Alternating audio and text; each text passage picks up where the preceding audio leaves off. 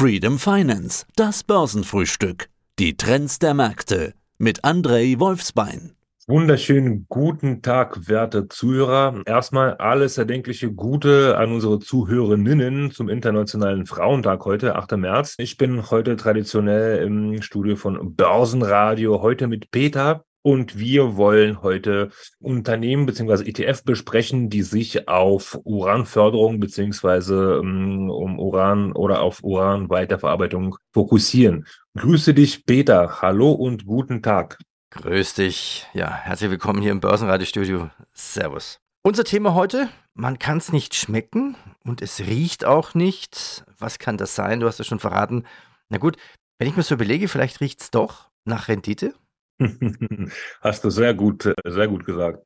Wobei ich mal irgendwo gelesen habe, dass solche radioaktiven, also dass das radioaktive Austreten soll irgendwie nach Jod riechen. Also dann soll das wirklich tatsächlich irgendwie nach Meer riechen. Habe ich mal irgendwo aufgeschnappt. Ah ja, das könnte sein. Okay, ich habe noch nicht an Uran gelutscht. Mal schauen. Besser ist es auch. Ja, wahrscheinlich. Besser okay. ist es auch. Unser Thema heute Uran-ETFs. Also diese ETFs investieren in Unternehmen, die im Bereich der Uranförderung, Exploration oder Verarbeitung tätig sind, sowie in Unternehmen, die in diesem Bereich der nuklearen Energieerzeugung tätig sind.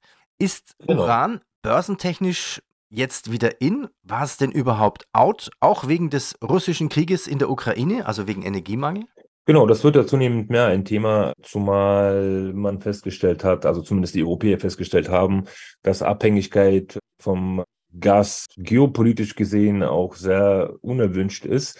Deswegen greift man auf die alternative Ressourcen zurück und Atomkraftwerke sind nun mal, also es klingt jetzt vielleicht ein bisschen abwegig, aber Atomkraftwerke sind die umweltfreundlichsten Energieerzeugungsmöglichkeiten überhaupt. Ja.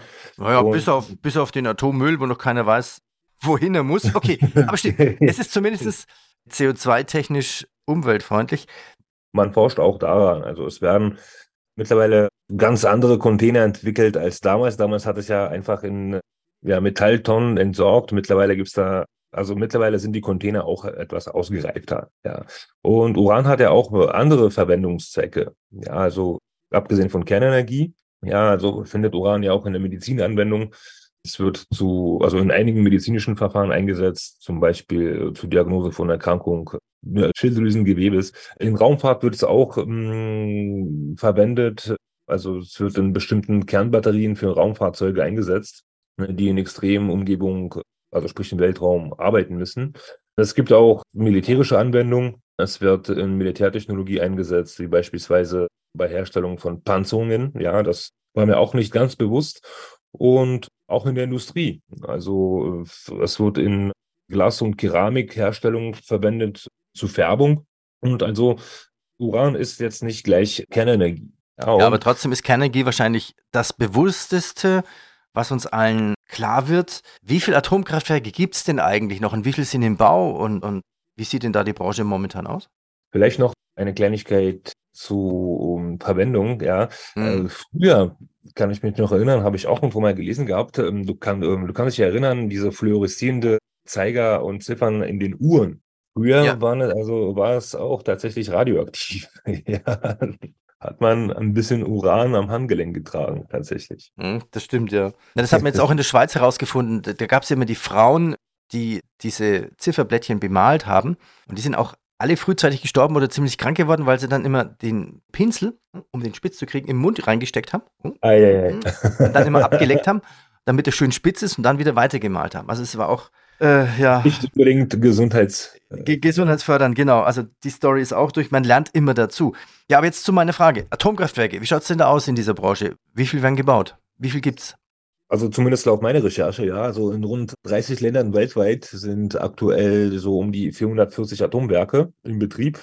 Und diese Atomkraftwerke tragen circa 11 Prozent zur weltweiten Stromerzeugung bei. Ja, und davon liegen 185 Atomkraftwerke in Europa und was eventuell auch noch interessant ist, das durchschnittliche Alter der Kraftwerke weltweit so knapp 30 Jahren beträgt. Also viele sind aber auch älter.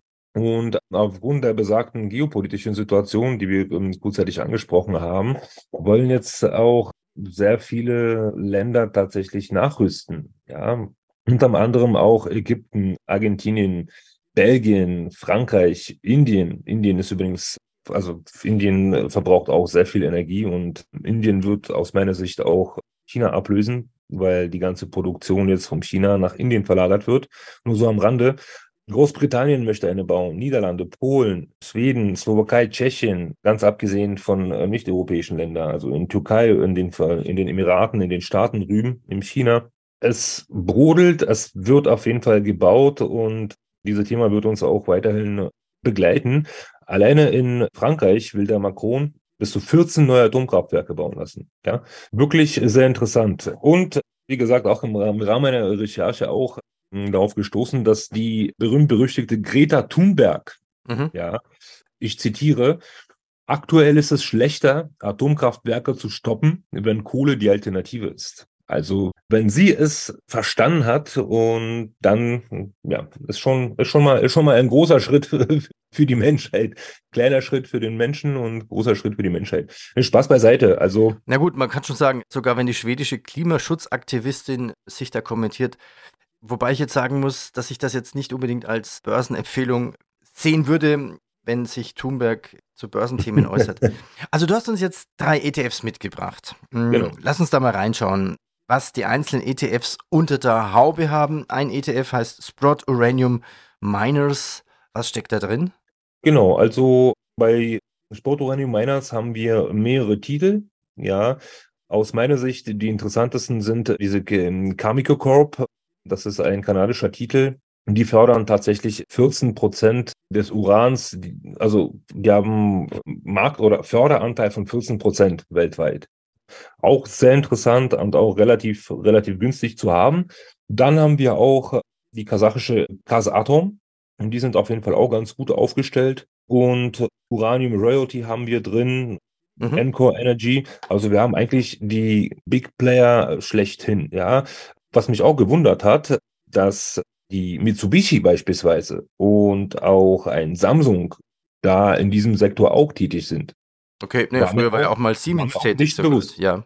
Okay, nächster ETF, Global X Uranium ETF. Was ist da unter der Haube? Genau, da haben wir Paladin Energy, da haben wir Uranium Energy, da haben wir auch Capco Engineering und abgesehen von, von Mitsubishi und Samsung haben wir dort auch Deo und auch Hyundai. Ja. Auch, wie gesagt, lag jetzt nicht an der Oberfläche, dass diese Unternehmen da in diesem Sektor tätig sind. Auch ein sehr großer spielt damit FANEC, ist eine große Nummer bei ETFs. Der ETF heißt FANEC Uranium und Nuclear Technologies. Was steckt da unter der Haube? Eigentlich ist, ist das Sammelsurium der gleiche. Was noch dazu kommt, ist Yellowcake und Boss Energy und auch eine Global Atomic Corporation. Ja, wie sieht es jetzt mit der Performance aus, wenn man das Ganze mal technisch als technische Analyse betrachtet? Also die beiden ETFs aufgrund der duplizierten Zusammenstellung äh, verlaufen auch relativ ähnlich, ja, und ziemlich parallel.